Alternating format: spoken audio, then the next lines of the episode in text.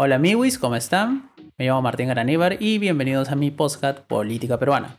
En este podcast analizaremos y comentaremos las últimas novedades sobre la política peruana. Sin más que agregar, empezamos. El día de hoy vamos a hablar sobre las últimas movidas del Congreso, específicamente inmunidad parlamentaria, elección de miembros del TC y la ley de taxis colectivos. Ojito con eso. Y empezamos por lo importante, ¿no? El Congreso, en primera votación, ayer, ha aprobado por 103 votos a favor, 14 en contra y 3 abstenciones el dictamen de la Comisión de Constitución que elimina la inmunidad parlamentaria. Pero ojito con esto, si esto se aprobó recién en primera votación, eso significa que para que la reforma constitucional quede ya así olida y sacramentada, o sea, ya sea una realidad, se tiene que volver a aprobar en la siguiente legislatura. Eso significa el próximo año. ¿No? Entre marzo y julio, que es la siguiente legislatura, ahí se aprueba, Una vez que se aprueba en segunda votación, ahora sí ya es ley. Eso significa que, por eso son bien vivos, ¿no? Y por eso lo quisieron aprobar. Eso significa que muy posiblemente esta, ¿cómo se llama? Esta reforma constitucional no les aplique a ellos, les aplica al Congreso del futuro. Ojito con eso, ¿no? Eso es muy importante. Número dos. Y vamos a ver qué dice acá el texto ¿no? de, la, de la reforma constitucional. Se ha modificado el artículo 93 y con esto que dice acá, ¿no? Dice específicamente de que, dice, el determinar que los procesos por delitos comunes impulsados en contra de los congresistas durante el ejercicio de su mandato es de competencia de la Corte Suprema de Justicia, mientras que las imputaciones anteriores a asumir el cargo quedan en manos de un juez penal ordinario. Ahora vamos a explicar en buen cristiano qué significa esto, ¿no? Los delitos que ocurran o impulsados durante el ejercicio del mandato es de competencia de la Corte Suprema de Justicia. Eso significa de que tienen inmunidad, digamos que es a medias, ¿no? Lo que en realidad tienen ahora es un aforamiento. ¿Por qué? Porque si un ciudadano común, cualquiera sea, o sea, si tú o yo algún día tenemos algún problema con la justicia y es una causa penal, obviamente nos corresponde el juez penal ordinario. Obviamente hay varios criterios para determinar qué juez es el competente para ver nuestro proceso, pero en fin, ¿no? Pero los congresistas ya tienen un juez preestablecido y ese juez o esa, digamos, eh, los que les corresponden son la sala penal de la Corte Suprema de Justicia. Por eso es que se dice de que ahora los congresistas están aforados, tienen un aforamiento especial. Eso significa de que no es el juez penal ordinario que los va a juzgar, sino son los miembros de la Corte Suprema de Justicia. O sea, pasaron de una inmunidad al 100% porque antes también era la Corte Suprema quien veía eso, pero antes de que la Corte Suprema hiciera algo, ellos tenían que mandar como que un... Ellos tenían que mandar una solicitud pidiendo al Congreso por porfis porfis eliminar la inmunidad de este congresista y eran los mismos congresistas los que decían, decían sí o no. Ahí ya dependía de qué tanta maña tenías en el Congreso, que tantos amigos tenías en el Congreso, si te levanta la inmunidad o no. Casos hay un montón. Ahora ya eso no depende del Congreso, simplemente va a depender de la Corte Suprema de Justicia. Y cuidadito ahí, porque recuerden, los hermanitos, todos esos de los cuellos blancos del puerto, todo eso, todo ese tema y nos troza era miembro de la Corte Suprema. O sea, cuidadito, cuidadito, las, los tentáculos de los mafiosos llegan hasta arriba. Obviamente esperemos de que con la nueva presidenta del, Poder Judicial que asume el próximo año, este, obviamente barra la casa, pero mientras tanto, ojito, ojito. Eso significa de que no es que los congresistas ya no tengan inmunidad al 100%. Digamos que ahora tienen una inmunidad al 50%. Y eso es importante recargarlo, ¿no? También algunas cosas curiosas que nos dejó la votación de ayer fueron los votos en contra. Y acá, por ejemplo, quien está totalmente descontrolado es Manuel Merino de Lama. O sea, este brother vota en contra, opina de que no tenemos que ir con, o sea, de que los congresistas no tienen que estar sujetos a la dictadura de los medios de comunicación, o sea, este brother ya vive en un mundo alterno realmente, ¿no? O sea, no aprendió, ha salido a decir en otras comisiones de que, por ejemplo, con el tema del LUM, ¿no? Él dijo, eh, se está quejando y mandó una carta al presidente de la Comisión de Relaciones Exteriores del Congreso, que a su vez mandó una nota, una carta de protesta a la Embajada de España, porque para esto la exposición del LUM que hablaba sobre la generación del bicentenario, que se ha inaugurado ayer, a pesar de todos los berrinches de los congresistas, eh, tenía apoyo, auspicio de la Embajada de España, ¿no? Y por eso ellos decían de que era una injerencia en asuntos internos, bla, bla, bla, no floro de los congresistas. Pero, por ejemplo, Merino se estaba quejando por el enfoque, porque él decía, según Merino, obviamente, el enfoque era de que nunca se había destruido o se quebrado el orden, la democracia en el Perú durante su breve periodo, ¿no? Cuando él fue presidente. Y bueno, acá, obviamente, si nos ponemos a ver desde el punto de vista del derecho, el tema es muy debatible. obviamente, ¿no? ¿Por qué es debatible? Otra vez por el tema del Tribunal Constitucional, ¿no? Nunca se pronunció, entonces seguimos en la incertidumbre, ¿no? ¿Fue constitucional? ¿No fue constitucional? ¿Fue un abuso de parte del Congreso? ¿Interpretaron de mala manera el tema de la vacancia por incapacidad moral permanente o no? No lo sabremos hasta que haya un próximo Tribunal Constitucional eh, se pronuncie sobre el tema, ¿no? Y ojalá no lleguemos a eso porque tendría que haber otra vez un proceso competencial, todo esto, ¿no? O que por obra y magia del Espíritu Santo, el próximo Congreso sea un Congreso más o sea, un congreso con mejor nivel de formación académica o de debate parlamentario y ellos pueden definir ya exactamente qué se entiende por eso, ¿no? Ahorita simplemente la interpretación es cuando les da la gana, votan y dicen, nosotros creemos que esto es incapacidad moral permanente y punto, ¿no? Y si el próximo congreso ya se pone las pilas y hace las cosas bien, ya puede tener como con una interpretación fija, ¿no? Decir, ¿saben qué? Nosotros consideramos de que en estos casos, si hay incapacidad moral permanente,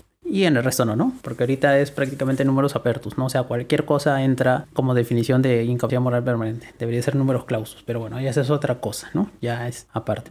Claro, y es curioso ver, ¿no? Todos los que han votado en contra de la eliminación de la inmunidad parlamentaria, porque ya saben lo que se les viene, ¿no? Bueno, casi todo Fuerza Popular, de hecho el 70% de Fuerza Popular, 7, 7 de 10 votaron en contra. De Acción Popular, Manuel Merino Lama, Rosario Paredes, de UPP, obviamente, Edgar Alarcón, clasiquito, de Antonio Vega del FREPAP y Marta Chávez, ¿no? Que ya ahora es no agrupada, pero esta tía va a morir en su ley. O sea, esta Sí es, ¿no? Bueno, el segundo punto de, de, los temas eh, picantes del Congreso de ayer fue la elección de miembros del Tribunal Constitucional. Y esta sí es algo, esto sí es algo curioso, ¿no? O sea, hay un grupo de bancadas, se puede decir la mayoría, esto se decidió obviamente en Junta de Portavoces, ¿no? Para esto la Junta de Portavoces es lo que, o sea, cuando se reúnen los portavoces en la Junta, por eso en la Junta de Portavoces, ellos se reúnen siempre y ellos son los que definen cuál va a ser la agenda parlamentaria, ¿no? Que se va a debatir, que se va a votar, qué comisiones hay, qué va a seguir, qué no va a seguir, qué se va a desactivar. Entonces, como que quien pone orden en la agenda parlamentaria y la Junta de Portavoces. Ahí se reúnen todos los miembros de las diferentes bancadas que conforman el Congreso y ellos se ponen de acuerdo ¿no? y aprueban cosas por mayoría. Y por mayoría, la Junta de Portavoces también ayer decidió de que la comisión especial encargada de la elección de los miembros del Tribunal Constitucional continuara sus funciones, ¿no? A esto a pesar de los reclamos de la banca del Partido Morado, de Somos Perú, de ¿qué más estaba? De Alianza para el Progreso y no me acuerdo ahorita que otra bancada más, de que estaban totalmente en contra, ¿no? De esta, de esta medida y que ellos solicitaron de que ya se deje sin efecto, se desactive esa comisión especial, pero ellos no. Las otras bancadas, que hay varios golpistas, y por ejemplo, quien ya se fue en YOLO con esto es Acción Popular, ¿no? Ya ellos, o sea, que el FREPAP, el Frente Amplio, que UPP, que Fuerza Popular, ¿no? Que Podemos Perú, que toda esa gente, que toda esa gente esté a favor de que esta comisión siga, obviamente se entiende, ¿no? Porque ellos ya, ya siempre han sido modo YOLO. Pero que Acción Popular, que luego de todo el problema, ¿no? Todas las marchas, los muertos, sacó un comunicado en el que decían de que ya no, de que ya renunciaban, ¿no? De que por decencia, por respeto, por a los intereses del país debía desactivar esta comisión. Y eso fue hace un mes, literal, o sea, casi un mes eso pasó, ¿no? Hace casi un mes que eso ha pasado. Y ahora Acción Popular sale y dice, no, sigamos continuamos con la elección de los miembros del, Tribunal Constitucional, ¿no? Y esto obviamente se da porque, porque la generación del Bicentenario, los jóvenes, la gente que se le iba a marchar, ya se quedaron jatos o han perdido el ánimo, ¿no? El interés o están en otras cosas y ya obviamente no hay tanta presión ciudadana como antes, ¿no? Cuando hubo esa presión ciudadana todo el mundo dijo, no, no, ya no, ya no, ya no, ya no. Y este tema de inmunidad parlamentaria, por ejemplo, el tema de la inmunidad parlamentaria lo han eliminado porque saben de que hay mucha presión y hay mucho ojo con eso, ¿no? Y por eso los congresistas tampoco son brutos. Se han dado dijeron, ya, bueno, moneda de cambio, ¿no? Eliminar, votamos a favor de la eliminación de la inmunidad parlamentaria, que ha sido abrumadora, o sea, si se dan cuenta, 103 votos a favor de la eliminación de la inmunidad parlamentaria, fueron 105 para vacar a Vizcarra, y obviamente esto se da cuenta de que hay bastante de que hay bastante, obviamente, apoyo a una medida cuando se dan cuenta de que, de que hay mucha presión o mucho ojo ciudadano sobre esto. Pero en cambio, con el tema de la elección de los miembros del TC, que en teoría también como que debería estar ahí atento, no, como que los congresistas han dicho, no, ahorita todo el mundo habla de, de de la eliminación de la inmunidad parlamentaria, todo el mundo dice que bien, qué chévere, qué puta madre, ya está genial, ¿no? Y ojo, es una moneda de cambio, porque no es que se ha eliminado la inmunidad parlamentaria al 100%. Ahora los congresistas, bueno, los congresistas a futuro, si se aprueba esta reforma constitucional, si se aprueba, hay que ponerlo en condicional porque falta la segunda votación. O sea, tiene que aprobarse en segunda votación para que ya quede ahí, ¿no? Lo otro sería que no lo aprueben y que se mande a referéndum. Pero obviamente ellos saben que si mandan a referéndum, esto va a ganar por abrumadora mayoría, ¿no? Entonces lo mejor para tumbarse eso es que vaya a segunda votación y se lo tumben ahí, ¿no?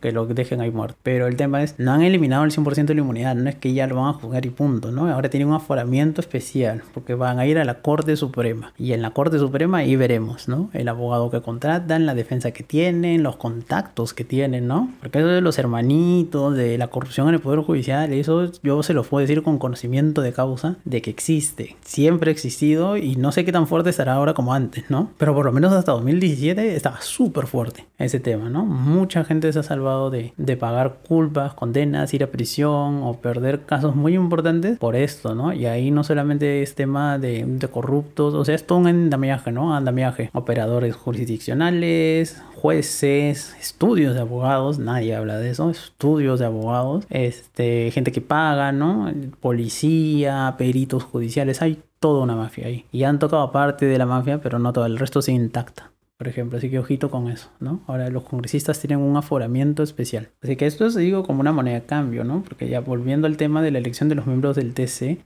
Claro, el TC tiene un problema, ¿no? De que seis de sus siete miembros ya están con periodo vencido. Y de que, claro, ¿no? Cada que el Congreso ha tratado de escoger como que un reemplazo, siempre descubren algo en el Congreso, ¿no? Que, hay una corruptela, que hay una repartija, de que el Congreso está súper desprestigiado, de que quieren poner a personajes que nada que ver. Entonces, por más que se ha inventado la Junta Nacional de Justicia y todo eso, el proceso actual, por ejemplo, el que se sigue hasta el día de hoy, o sea, el que quedó en stand-by, pero que parece que lo van a revivir, es un proceso también plagado de, irregularidades, ¿no? Mucha gente por, por, tonterías, se puede decir por meras cuestiones formales, no los han eliminado, o sea, la Comisión Especial de Selección los ha eliminado por, por sonceras formales, ¿no? Por tonterías, por no presentar bien una copia, por no haber presentado algún papel o algo, ¡pum! fuera, ¿no? Y así han quedado como que los candidatos que les convienen, ¿no? Candidatos justamente a estos partidos golpistas, obviamente, ¿no? Y otros candidatos también cuando pasó lo de Merino renunciaron, o sea, eran candidatos, se puede decir, honestos, honrados, buenos profesionales académicos de primer nivel que cuando pasó lo de Merino también obviamente dijeron no, hasta aquí yo, ¿no? Renuncio y se quitaron de la comisión. Entonces lo que queda ahora literalmente no es lo mejor de lo mejor. Y eso es un problema, ¿no? Porque si se continúa insistiendo y al final se vota y se aprueba y se escogen los nuevos miembros del TC, esos miembros del TC van a ser de terror.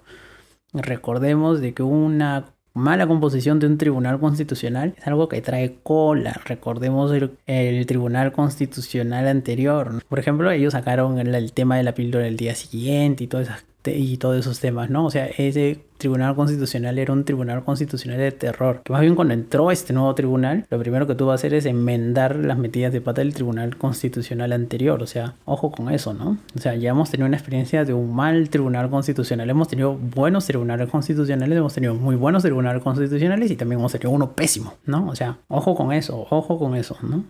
O sea, hay que, hay que, hay que ver eso también, porque un mal tribunal, mucha, es preferible dejar a este tribunal actual y escoger uno nuevo de verdad, ¿no? O sea, uno con buenos candidatos. Eso es algo súper importante, ¿no? Y el último tema de así de la arremetida, así, porque ya el Congreso ahora está en modo YOLO, literalmente. Saben que es último año ya, que la próxima es su última legislatura, entonces ya están en modo, ah, la mierda, todo eso, ¿no? vamos a, vámonos en YOLO. Es la ley de los taxis colectivos. ¿eh? Esta sí es súper peligrosa. Esto sí es súper peligroso, ¿no? Porque están, por insistencia en realidad, están tratando de aprobar una ley para legalizar todos los taxis colectivos, que son literalmente una bomba de tiempo, ¿no? O sea, tienen unos vehículos, unos carros que no son los adecuados, que son literalmente una porquería, que son los ticos del siglo XXI, con conductores que obviamente tienen unos récords de terror algunos ni siquiera tienen brevete, son súper informales, o sea, van con una lógica totalmente antigua de pasajero manda, o sea, la lógica, como lo llamaron algunos académicos, la lógica del centavo. Y obviamente están depredando todo el sistema, ¿no? O sea, invaden carriles que en teoría son exclusivos para los corredores, los corredores complementarios, o sea, hacen una competencia desleal a, empresas que sí son formales, que sí han cumplido, que sí están dentro del proceso de modernización del transporte público urbano y esa, o sea, esta ley es también producto de un lobby, obviamente, y de las mafias, ¿no? Estas mafias que siempre han existido, fueron las mismas mafias, por ejemplo, que, o tienen la misma lógica de las mafias que en los años 70 hicieron de que cuando se había la idea de construir el metro de Lima, dijeron, no, ¿para qué Lima no necesita un metro, no? ¿Para qué? Buses nomás. Y obviamente ya nos trajo el caos que tenemos más o menos hasta el día de hoy, ¿no? Porque esa lógica informal, ¿no? De no, el emprendedor, bueno, agarra tu, tu taxi, tu tico, tu combi, tu micro, ahora tu minivan, ¿no? Y ponte a chambear, tú mismo eres, ¿no? El peruano ahí, chévere, chambeador, todo eso. O sea, sí, algunos van con esa lógica, pero ya estos son tipo mafias ahora, realmente, o sea, y es un peligro. Literalmente son un peligro, porque, o sea, hacen competencia desleal empresas que son o sea, así, no se puede avanzar en ningún lado, ¿no? O sea, si realmente queremos una reforma del transporte integral que funcione, ¿no? Que la tu haga su chamba y que tengamos un buen servicio de calidad con choferes profesionales que ganen sueldos decentes, ¿no? Que tengan derecho a vacaciones, a seguro, a salud, a CTS, ¿no? O sea, que tengan todas las de la ley, que les paguen horas extras, todo eso, y tengamos un sistema de transporte público eficiente, bueno, con una cobertura amplia y que en un futuro, por ejemplo, ahora tenemos la tarjeta, ¿no? El Limapaz, que nos permite, obviamente, con una sola tarjeta usar varios de estos sistemas, ¿no? Pues si todo esto se sigue armonizando vía el ATU, que esa es la idea, al final podremos llegar como hay acá en Europa a bonos mensuales, ¿no? Uno paga una cantidad fija y tiene viajes ilimitados en todo el sistema de transporte. ¿Por qué? Porque todo el sistema de transporte es uno solo, pues, ¿no? Lo maneja, bueno, acá en Europa en general lo maneja una empresa, ¿no? Que generalmente son, son o empresas privadas, en muy pocos casos, y en la mayoría de los casos son empresas estatales, ¿no? Con eso tú pagas, dependiendo de tu rango de edad, ¿no? Puedes pagar entre 6 euros para las personas con discapacidad hasta 55 euros, ¿no? Que es el general, por así decirlo, ¿no? Porque jubilados tienen 9 euros y pico, o sea, casi 10, y los jóvenes menores de 25 años pagan 20 euros. Y eso es lo que se apunta a futuro, ¿no? Obviamente, en una, con un sistema de transporte muy articulado, organizado, todo eso se, se puede hacer eso, obviamente, ¿no? Y es bueno porque, porque esos sistemas hacen de que tengas transporte puntual, transporte constante, transporte diario, transporte calidad, un transporte ordenado, limpio, seguro etcétera, etcétera, ¿no? No más correteo, no más cobradores faltosos, no más conductores inexpertos, ¿no? Porque también, o sea, a veces muchos se quejan de los conductores, pero o sea, también ellos son víctimas del sistema, ¿no? Porque, o sea, un conductor en un mundo de informales, por ejemplo, un micro informal, en un colectivo informal, anda súper estresado. Ese tío tiene que llevar a la mayor cantidad de pasajeros que pueda durante su jornada o lo que él decida trabajar para ganar la mayor cantidad de dinero posible, ¿no? No tiene un salario fijo. Hay días en los que puede hacer un montón de dinero y otros días en los que sale perdiendo. Y por eso esta gente anda estresada, trata de meter al fondo, ¿no? La clásica, al fondo, al fondo entran ahí todo, pie derecho, pie derecho, ¿sí, no? Amigo, ahí entra, ese amigo, ¿no? Ahí entra en cinco, ahí entra en cinco. Y o sea, el tipo anda estresado, maneja como loco, obviamente, porque tiene que hacer estas cosas. O sea, ellos también son víctimas, ¿no? Y obviamente si, si esta ley se aprueba, la de los taxis colectivos, es perpetuar ese sistema y ahí sí es como que cada día es más difícil la formalización, ¿no? De hecho, producto de esa competencia leal de los taxis colectivos es que ya varias veces la Municipalidad de Lima en un inicio y ahora el ATU, bueno, a futuro obviamente, eh, van a perder demandas de arbitraje, ¿no? Porque en teoría, cuando se hizo el tema de los corredores, del sistema integral de transporte metropolitano, los corredores, los corredores complementarios, todo eso se les aseguró que ellos iban a tener rutas en exclusiva, ¿no? Que no iban a tener competencia y se les garantizaba un mínimo de pasajeros, ¿no? Tu flujo diario de pasajeros va a ser tanto, ¿no? Eso salen en los contratos. Y obviamente con esa competencia leal no cumplen eso, tienen competencia, los paraderos que tienen no son exclusivos, o sea, ellos cumplen todo y los informales no cumplen nada, ¿no? Y al final obviamente esa gente se queja porque dice, oiga, yo he tenido que hacer un gran esfuerzo económico para adecuarme, para cumplir todas las normas y vienen estos tipos y nada, ¿no? O sea, me quitan, me quitan pasajeros, invaden los carriles que en teoría son exclusivos para mí, están en mis paraderos, bueno, ya no tanto en los paraderos, porque si hay tombos, ¿no? O sea, si hay, si hay agentes municipales, todo eso que revisan, pero igual, ¿no? O sea, es competencia leal y obviamente eso al final los afecta a los formales, ¿no? Y en esta guerra de formal e informal, generalmente, por desgracia en el Perú, gana el informal. Y eso es muy malo, ¿no? Porque al final, ¿qué pasa? Ya, se van estas empresas y no, ¿qué nos queda? Un universo informal. O sea, después tenemos combis, cúster, ticos, minivanes, o sea, todo informal, toda una desgracia, un pésimo servicio, que viajamos como sardinas, o sea, si realmente queremos cambiar esto, tenemos que eliminar toda esta informalidad, ¿no? Y esto obviamente es un proceso largo que cuesta dinero y que obviamente va a dejar gente en el camino, porque no todos los colectiveros informales, por ejemplo, van a poder formalizarse o van a poder pasar cursos y volverse conductores de los de ¿cómo se llama? de los corredores, porque no va a haber chamba para todo y esa es la verdad. Pero si queremos ser un país formal, ordenado, todo eso, esos son costos que hay que asumir.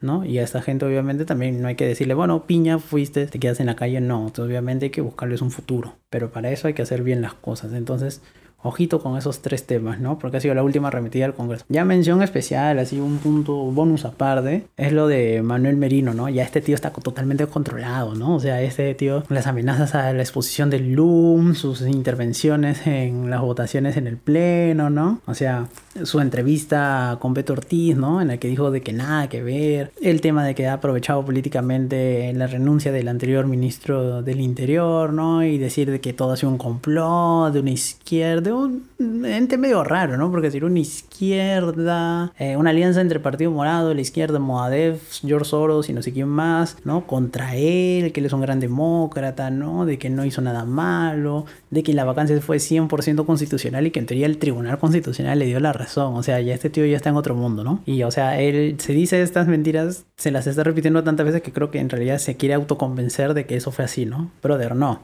Recuerda, el Tribunal Constitucional no dijo nada.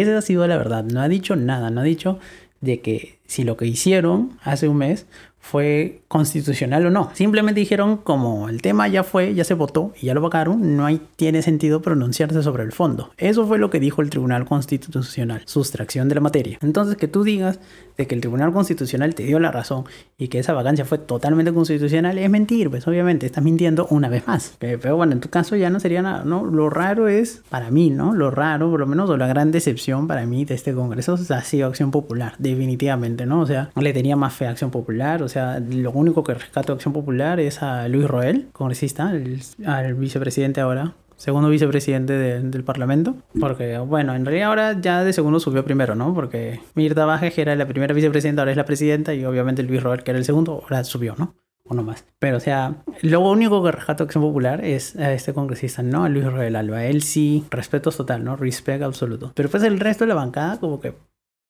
brother, o sea, que es cada ser que es decepcionante, o sea, que, que no han hecho muy mal, ¿no? Lo más curioso es que, ponte, Merino de Lama es un, o sea, es un militante viejo, ¿no? Burga, más o menos, bueno, Beach no tanto, él sí no tiene tanto tiempo, pero o sea, son representantes se podría decir de acción popular, ¿no? O sea, tipo Vitocho, toda esa gente, o sea, y acción popular obviamente ha decepcionado harto, ¿no? De hecho, fueron la bancada más votada porque justamente se parecían buenos, chéveres, todas esas cosas, ¿no? O sea, parecían que iban a hacer un cambio real, de que eran más o menos decentes, pero bueno, eh, con los hechos han demostrado que nada que ver, ¿no? O sea, como digo, salvo Luis Roel, que es el único que se salva, después Merino de Lama y su compañía, o sea, son una desgracia total, ¿no? Una desgracia total. Unos políticos tradicionales, ellos sí son dignos representantes de los viejos lesbianos, un político, de los políticos tradicionales que han existido en este país y nada, ¿no? O sea, han destruido el capital político que podía haber tenido Acción Popular, ¿no? Pero lo han destruido totalmente. Y bueno, eso da... Es una decepción en realidad, ¿no? O sea, yo también pensaba que Acción Popular iba a ser algo chévere, pero no, no lo hicieron. Entonces da mucha pena. Porque después del reto, o sea, de UPP no le tenían a fe, de Fuerza Popular menos, ¿no? De Podemos Perú menos, del Frente Amplio nunca le tuve fe al Frente Amplio. O sea, el abuelito este Fernández Chacón, que que con el voto también se lucha, nunca me traía ese cuento porque yo sabía que él era representante de la vieja izquierda, ¿no? De esa izquierda, se podría decir, media cavernaria, antigua, o sea, de la misma izquierda antigua que se opuso en su momento a la constitución del 79, esa misma izquierda, esa misma izquierda, ¿no? Porque recordemos, amigos, que no solamente esta izquierda, o sea, la vieja izquierda, se opuso a la constitución del 79, también fueron un sector, obviamente, grandes críticos al gobierno de Velasco. Lo acusaban de no ser muy de izquierda, ¿no? Y lo curioso, curiosidades de la vida, es que más de 30 o 40 años después de todos esos sucesos, eh, la izquierda es la gran, la que reivindica la constitución del 79 y la que reivindica mucho la figura del general Velasco, ¿no? Pero ironías del destino, en su época se opusieron bastante, ¿no? Pero así es la vieja izquierda. Por eso lo que hace el Frente Amplio, este, el tío este de Fernández Chacón, como que no me sorprende en realidad, ¿no? O sea, el tío está votando prácticamente alineado con los golpistas, con Fuerza Popular, con, ¿cómo se llama? Con Acción Popular, o sea, brother, eh, anda defendiendo a Perino, o sea, prácticamente, ¿no? O sea, es como que wow, o sea, el tío, por ejemplo, este votó a favor de la vacancia y después es como que está diciendo, no, no, yo no tengo nada que ver con esto, ¿no? Se trató de colar algunas marchas y la gente literalmente lo votó. Por eso, esa es la vieja izquierda que también tienen que desaparecer, ¿no? Como hay viejos lesbianos de derecha, también hay viejos lesbianos de izquierda. Y este tío es uno de ellos. Esas han sido más que nada las tres noticias, por así decir, las curiosas del Congreso, ¿no? Así que recuerden, amigos, no se dejen estafar, la inmunidad no ha desaparecido al 100%, digamos que lo han reducido en un 50%, están aforados, la Corte Suprema, ojito con eso. La elección de miembros del TC sigue adelante, o sea, la comisión especial todavía no ha sido desactivada. Entonces, si este Congreso quieren, pueden hacer sus pendejadas nuevamente y vamos a ver a quienes nombran. Y ahí sí nos fregamos porque son mandatos de, creo, si no me equivoco, son de 7 años de duración. O sea, ojo con eso. Y número 3, la ley, la ley esta que busca formalizar los colectivos es la clásica operación de lobby, pero es, va a ser una desgracia nacional, ¿no? Tanto así como esto de pasar de, que he visto también ahora de que lo han aprobado, de pasar de, del CAS a un régimen ya a contratación. Eso también son, o sea, son no solamente medidas populistas, sino son medidas que cuestan mucho dinero, son, cuesta eso muchísimo dinero. Y eso es algo que no se puede hacer ahora, ¿no? Gastar dinero. Pero como dije, este Congreso de este modo YOLO, ya saben que ahorita, bueno, esta legislatura acaba y la próxima es su última legislatura, entonces van a tratar de hacer lo que sea. Y eso es muy peligroso. Y nada, amigos, este fue el episodio de hoy. Espero que les haya gustado y me despido. Mi nombre es Martín Araníbar y este fue mi podcast Política Peruana. Bye bye.